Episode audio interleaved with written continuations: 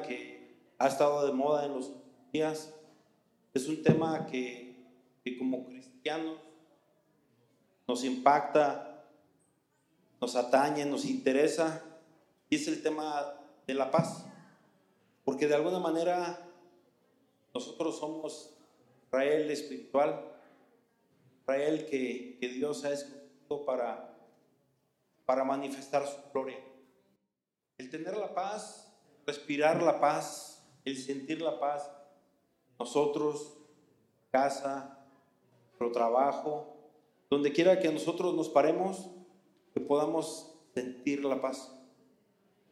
La gente que no conoce a Cristo lamentablemente no la puede ir, no la puede palpar, porque no la conoce, porque no conoce a Jesús.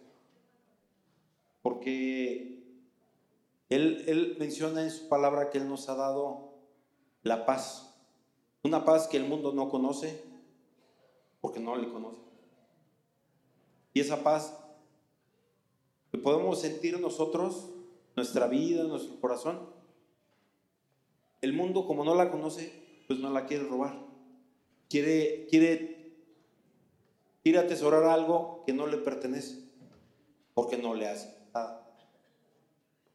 Entonces, por eso cuando el enemigo viene, viene para robar, para matar, para destruir. Porque él anhela esa paz que nunca la va a tener, porque ha sido destituido. Cuando llegamos a Cristo, nosotros nos permeamos de esa paz, sentimos esa paz en nuestro ser, nuestro interior, y de alguna manera deseamos compartirla con todas las personas que nos rodean. El caso de los casados, nuestra esposa, con nuestros hijos, en el trabajo, donde quiera que vamos, manifestamos una sonrisa. Esa sonrisa se contagia las personas que están alrededor nuestro dicen, pues de qué se trata. Yo quiero, lo que Él tiene yo lo quiero para mí, para mi casa, para mi familia, para mi vida, para mi trabajo.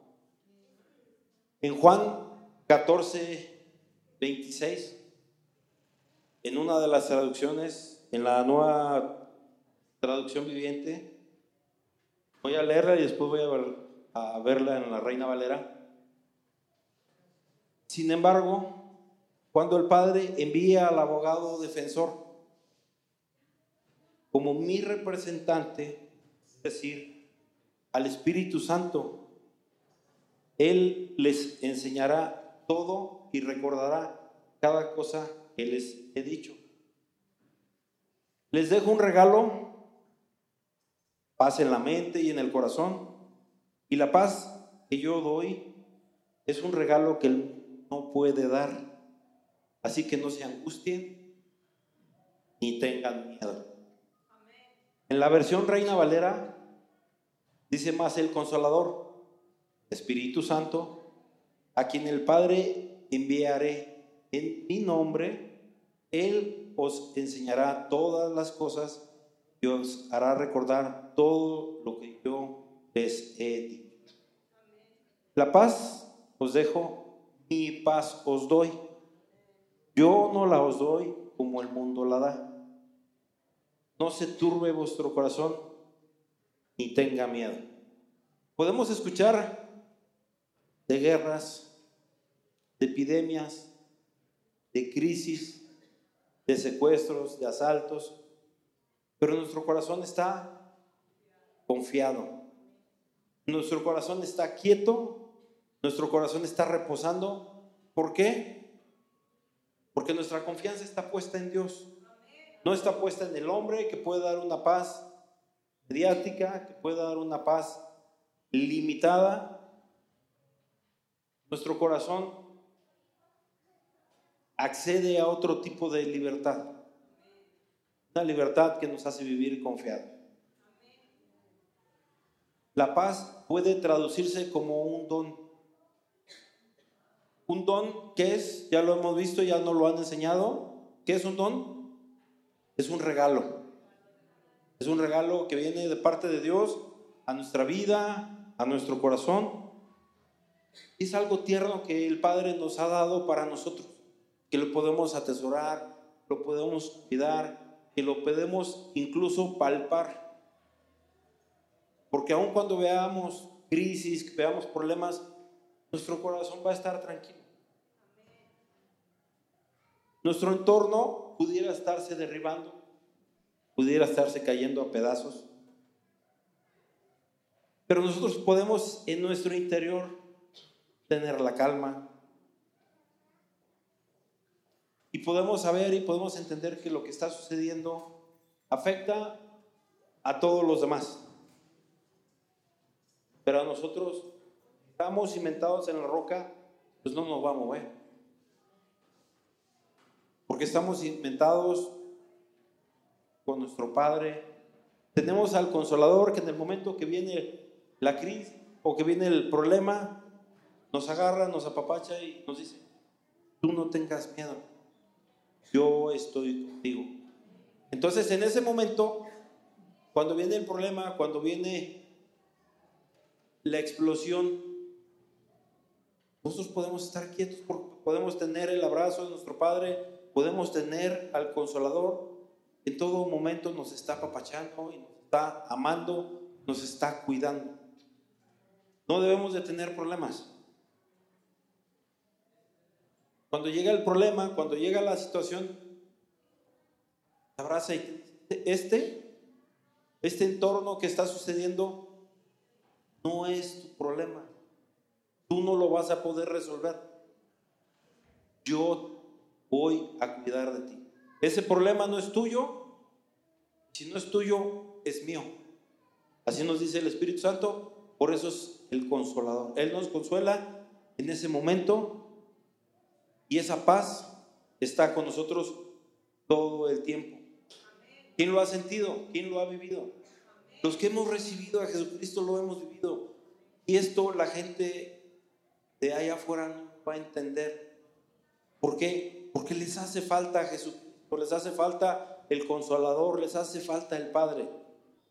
Les ha pasado que cuando llega tu hijo pequeño le dice, papá, o le dice, mamá, tengo este problema, tengo esta situación que me está pasando. Y usted como es un buen padre, como es una buena madre, no le dice nada, se le queda mirando con ojos de amor. ¿Y qué, le, es lo que... No te preocupes, este problema tiene solución porque ya lo he vivido, pero el niño como no lo conoce, no lo sabe, usted lo que le hace es transmitirle esa confianza, transmitirle ese amor para que su hijo se sienta confiado. De la misma manera pasa con la esposa, le dice la esposa, ya no tenemos dinero. Ya no hay dinero para el gasto, ya no hay dinero para la renta, ya no hay dinero para la luz. Como su esposa lo ama tanto, lo voltea a ver. Y usted lo único que hace es suspirar. Le dice, no te Tenemos un Dios que suple, tenemos un Dios falda, un Dios que no miente. Porque si ese Dios te dijo que no te va a faltar nada, que no habrá nada en la tierra, la tierra ni en los cielos que nos separe de su amor. Nos va, nos va a dar y nos dará todo cuanto nos haga falta. Muchas veces podemos estarnos ahogando en un vaso de agua o peor aún quizás en una gota de agua que nos quite el sueño, que nos quite la tranquilidad y la paz pero dice la palabra confiar. Nosotros debemos de confiar en Dios.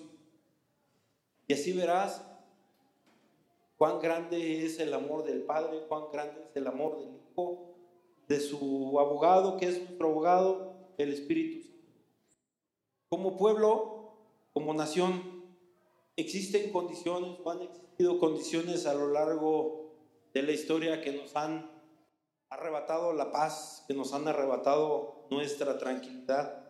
Y estos males provocan que no exista paz la casa, que no exista paz trabajo, que no exista paz dentro del círculo de la familia, que no exista paz dentro de nuestros propios amigos, incluso dentro de la iglesia.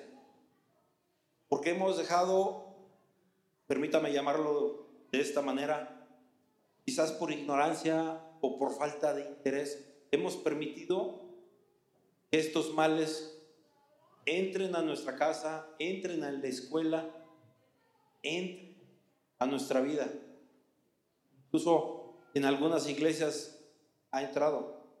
El culto o la adoración o algo que no sea el Señor, la idolatría incluye la adoración a otros dioses, como en otras naciones adoran a otros ídolos, nosotros tenemos, o el país de México tiene sus propios ídolos, eso de alguna manera ha desencadenado, exista violencia dentro de nuestro propio país, dentro de nuestro estado, dentro de nuestro municipio, en nuestra colonia.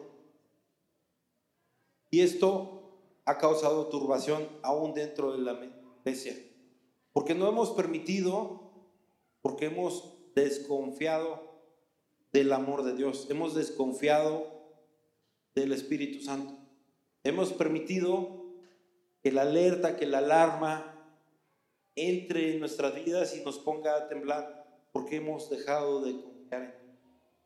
Escuchamos las noticias, vemos los periódicos, nos llegan las alertas a los celulares, por correo, por muchos medios. Hemos dejado que eso vaya minando poco a poco nuestra confianza en Dios.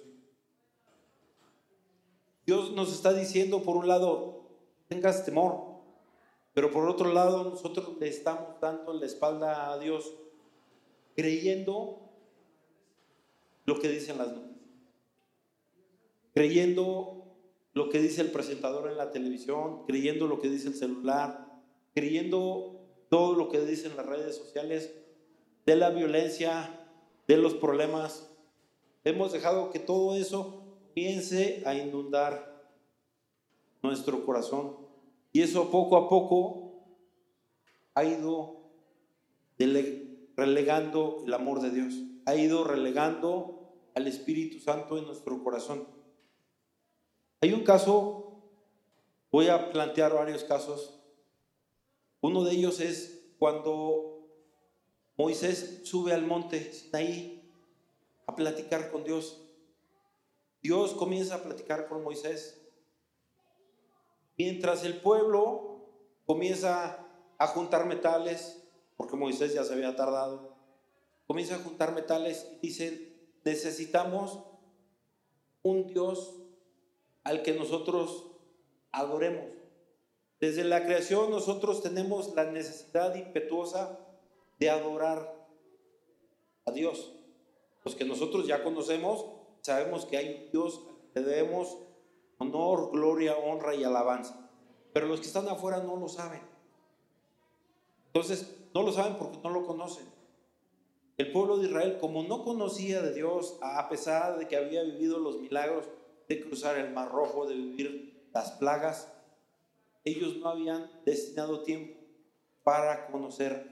En ese momento ellos comienzan a juntar esos metales para hacer un becerro. Dios le dice a Moisés, baja porque el pueblo está haciendo cosas que no son agradables.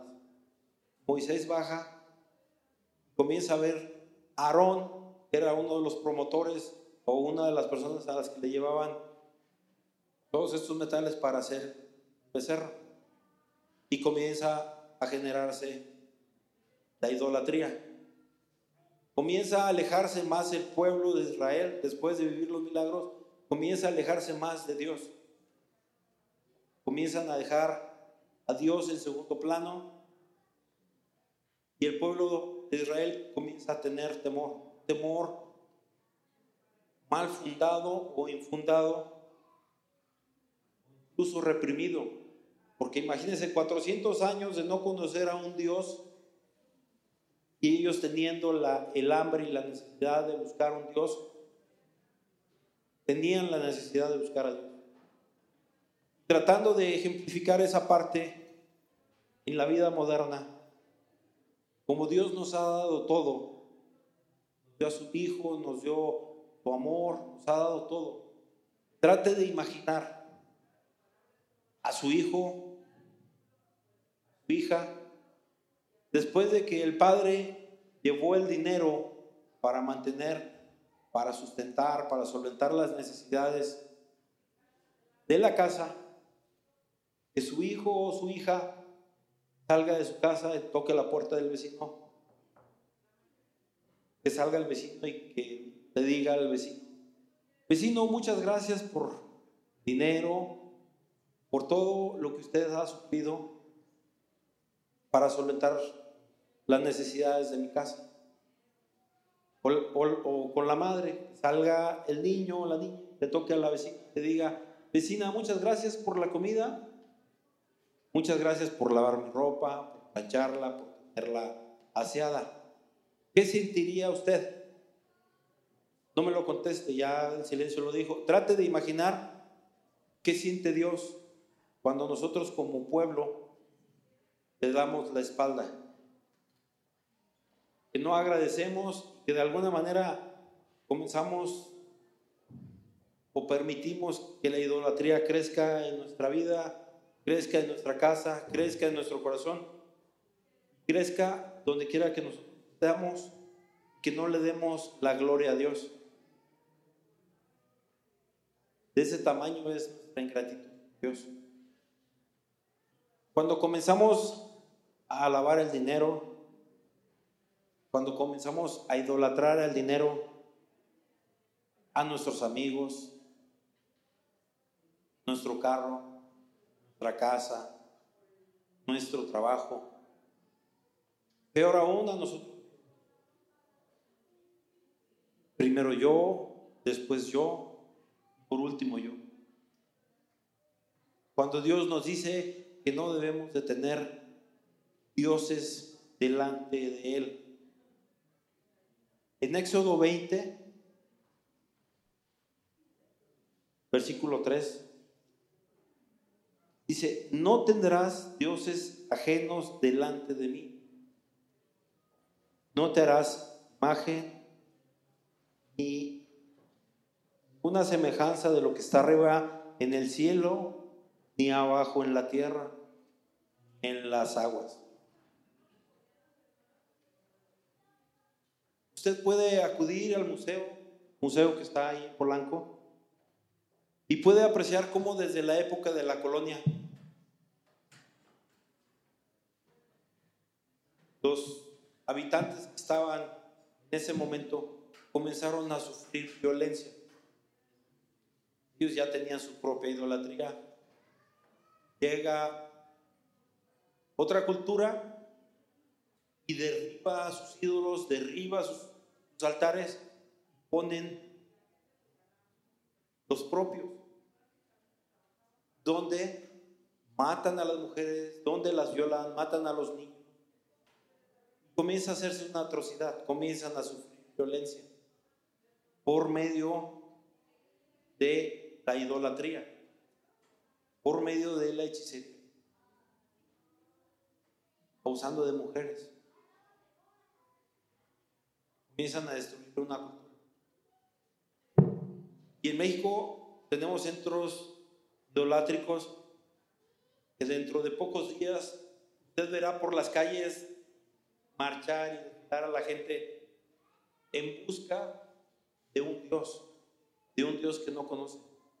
Porque en ellos existe la necesidad de que sus problemas sean resueltos, problemas sean solventados, pero lamentablemente no va a poder ser así. Mucha gente comienza a designarse, comienza a vender sus casas, carros, con tal de pagar, tener esa paz. A nosotros se nos ha sido dada gratis. Hay gente que viene caminando cientos de kilómetros para llegar a esos lugares y la paz lamentablemente no la van a poder. Porque la paz radica en el Hijo, en el Espíritu Santo, que moran en nuestro corazón que nos hacen vivir confiados. No radica en una tela, no radica en una pasta, radica solamente. Hay personas que se hacen ídolos así. Me gustaría que me acompañaran a primera de Samuel 15, versículo 10. El caso de Saúl. Dios le había dado instrucciones de destruir todo el territorio de Amalek. No lo hizo. Entonces Dios le dijo a Samuel, Saúl no me hace caso ni me obedece. Nabucodonosor no fue el único que erigió un monumento y de ahí se había ido a Gilgal. Dice, Carmel no es el monte Carmelo en el norte de Israel, sino una ciudad, Judá, a 13 kilómetros al suroriente de Hebrón. Monumento que Saúl había erigido para sí. Una clara demostración de cuán lejos estaba Saúl de las ordenanzas de Dios. En otra versión, Samuel se fue a buscarlo y cuando lo encontró, Saúl le dijo que Dios yo creo que lo dijo de dientes para afuera. Ya cumplí con las ordenanzas de Dios. Samuel le preguntó, si en verdad has cumplido, ¿de quién son esas ovejas y esos toros? Saúl le respondió, son los mejores animales que los soldados le quitaron a los amalecitas. Los trajeron para presentarlos como ofrenda a Dios, disculpándose. Todo lo demás vimos. Y Samuel, conociéndolo, se enojó y le dijo a Saúl, silencio, no me mientas. Ahora voy a decirte lo que Dios me dijo anoche. Y Saúl le contesta, ¿qué te dijo? Y Samuel contestó, aunque tú mismo reconozcas que no valías gran cosa, Dios te hizo rey de Israel. Luego, Dios te ordenó claramente que destruyeras a los amalecitas todo lo que les pertenecía. ¿Por, ¿por qué desobedeciste sus órdenes? ¿Por qué te quedaste con lo mejor del ganado de los amalecitas? Y Saúl respondió, yo estoy seguro de haber obedecido a Dios. Lo que me ordenó hacer, lo hice. Acabé con todos los amalecitas. Al único que dejé con vida fue el rey Agag. Los soldados, por su parte, trajeron lo mejor de los animales de los amalecitas para sacrificarlos en honor, le dice, en honor a tu Dios. Nunca le dijo en honor a mi Dios, sino le dijo en honor a tu Dios. De alguna manera, Saúl ya había sacado de su corazón a Dios. Él ya lo tenía fuera. Y Samuel le dijo, a Dios le agrada más que se le obedezca, que no traigan ofrendas.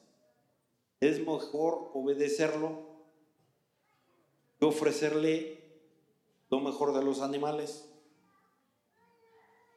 En la versión NBT, la rebelión es tan pecaminosa como la hechicería, la terquedad tan mala como redimir o rendir culto a los ídolos. Así que, por cuanto he rechazado el mandato del Señor, Él ahora te ha rechazado rey. Rebelarse contra Dios es tan malo como consultar a los brujos y adivinos No está bien adorar a dioses falsos y tampoco desobedecer a Dios. Como tú no quieres nada con él, Dios tampoco quiere nada. Saúl le dijo a Samuel, tiene razón. Mi pecado ha sido no obedecer a Dios, porque tuve miedo de los soldados. ¿Le tuvo más miedo a los soldados que a Dios? Tenía más miedo de quedar mal en la tierra que en el cielo. Estaba más preocupado por lo que iban a decir amigos, sus amistades, sus parientes, sus conocidos, que lo que pudiera pensar Dios de él. Por eso los dejé hacer lo que quieran. Por favor, perdóname y acompáñame a adorar a Dios. Pero Samuel le respondió, Dios ya no quiere que seas rey, porque no quisiste hacer lo que Él te mandó. Así que yo no te voy a acompañar. Luego Samuel le dio la espalda a Saúl y empezó a alejarse. Pero Saúl agarró a Samuel por el manto y le dio un tirón y se lo arrebató. Entonces Samuel le dijo, así como Dios te, te, va, a arrebatar el reino de Israel para dárselo a un israelita mejor que tú, el Dios que da la victoria a Israel siempre cumple palabra. No cambiará de opinión como lo hace la Saúl le rogó, reconozco mi pecado por segunda ocasión. Por favor, trátame como rey delante de los jefes del pueblo y de toda la gente. Ven conmigo y hagamos un culto para adorar a Dios.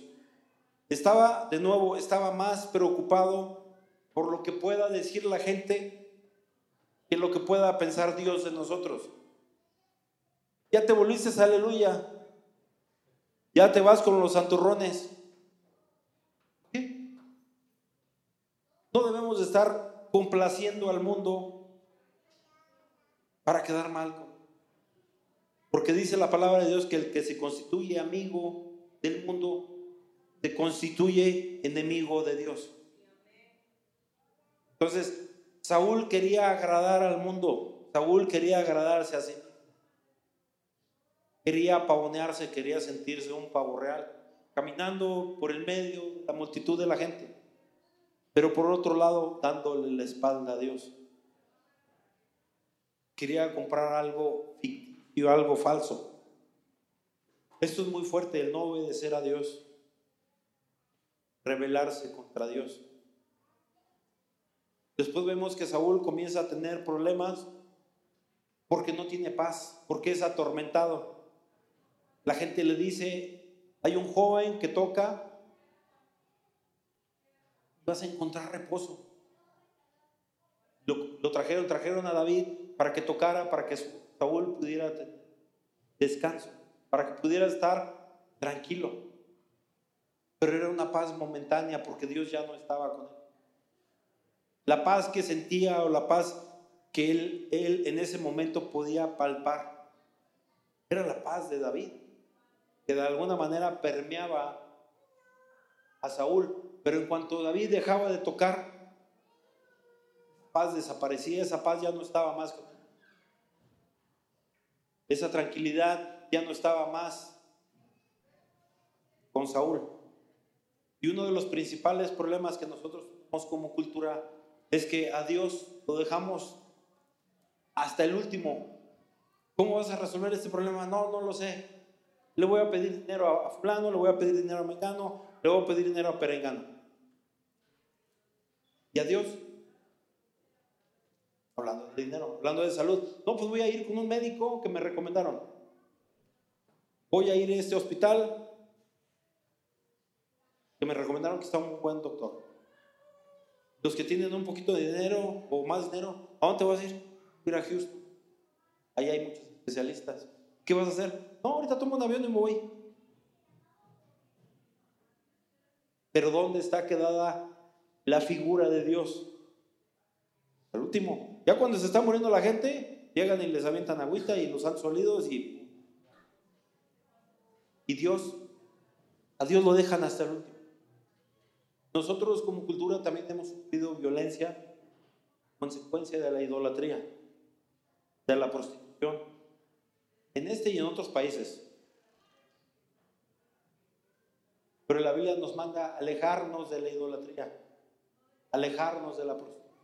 La prostitución no nada más es el contacto físico, la prostitución también es que cambiamos de nuestro Dios a otro Dios. Nos prostituimos. Nos alejamos de Dios, le damos la espalda. Adulteramos cambiando a nuestro Dios por otro Dios, por el dinero, por nosotros. En primera de Corintios 10, 16, Pablo habla, dice, la pureza del sacramento se presenta gráficamente en el mandamiento. Huir huir de la idolatría. Pablo argumenta, la copa de bendición que bendecimos no es la de la sangre de Cristo. El pan que partimos no es la comunión del cuerpo de Cristo. Siendo un solo pan, nosotros, con ser muchos, somos cuerpo. Pues todos participamos de aquel mismo pan. Que Cristo renació, no ha sentido la misma presencia del Espíritu Santo de Dios en la unión mística de los creyentes con Cristo en la mesa. Pablo sigue reclamando el sacrificio de la mesa del Señor, que demanda pureza de fe y de vida. Mirad a Israel según la carne, los que comen de los sacrificios son partícipes del altar. ¿Qué digo pues? ¿El ídolo es algo? ¿O que ese algo lo que sacrifica a los ídolos? Antes digo que lo que los gentiles sacrifican a los demonios, los sacrifican, no a Dios. Por supuesto, Pablo estaba hablando de una idolatría. Pero cualquier cosa que venga entre nosotros y Dios, algo que nos divida, es un ídolo. Como se llame. Puede ser dinero, puede ser esposa, puede ser hijos, puede ser N cantidad de cosas que nos puedan separar del amor de Dios. Espiritualmente hablando, cualquier doctrina falsa que signifique una negación de la salvación por la sangre es una forma de idolatría. El modernismo, hablando de religiones que comienzan a surgir nuevas, nos platicaban hace poco, que hay iglesias que se sientan las personas en una, caver, en una taberna, en una cantina, una güera o con una morena, hablando de cervezas, y comienzan, según ellos, a analizar la palabra de Dios. Una blasfemia. Pablo continúa, no quiero que vosotros os hagáis partícipes con los demonios. No podéis beber la copa del Señor, la copa de los demonios. No podéis participar de la mesa del Señor, la copa de los demonios. No podéis participar de la mesa del Señor y de la mesa de los demonios. Los dos no se pueden mezclar.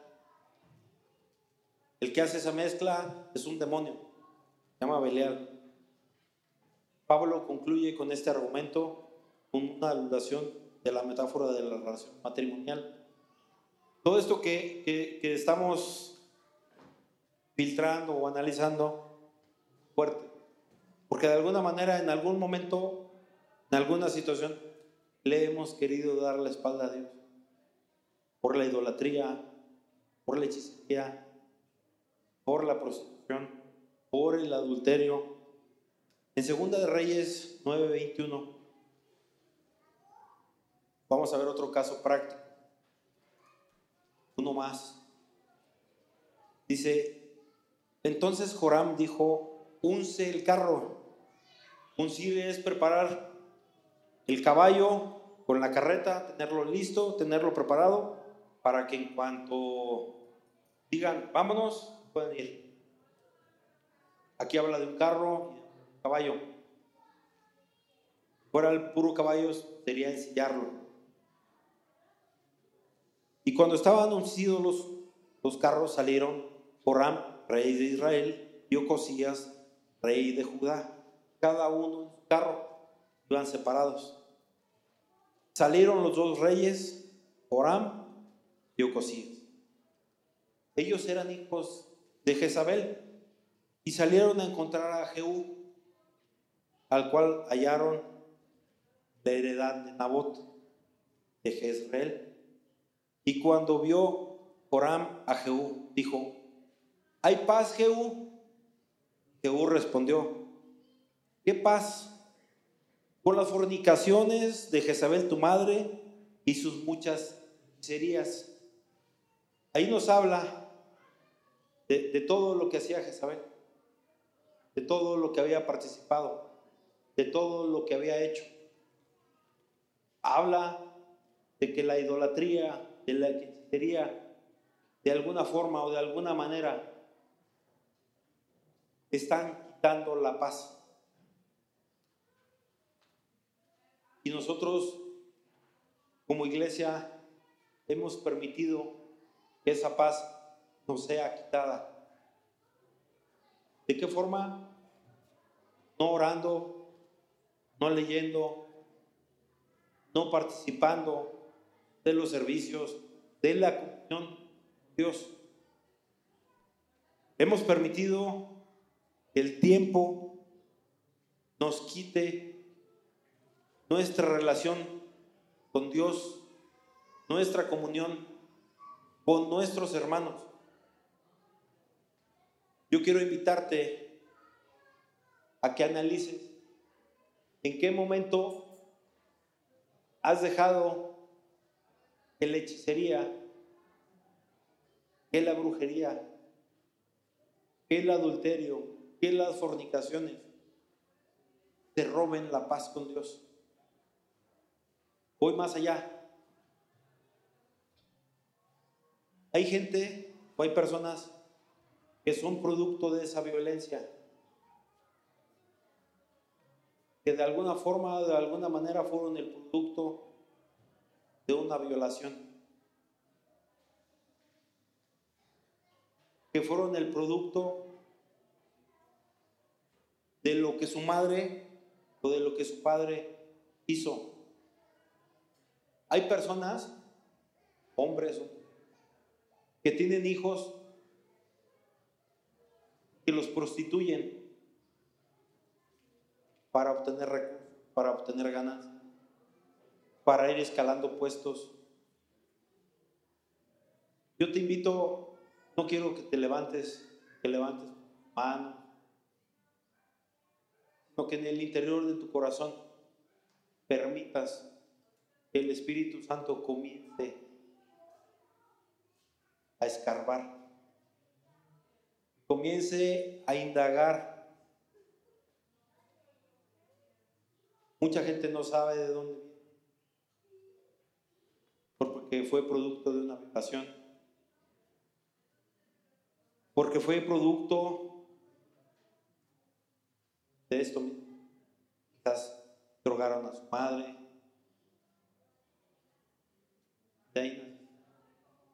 pero es el tiempo y es el momento, el lugar donde tú le debes de permitir al Espíritu Santo que comience a trabajar contigo. Tú fuiste cañada, cañado, si alguien te lastimó cuando tú eras pequeño, cuando tú eras pequeña,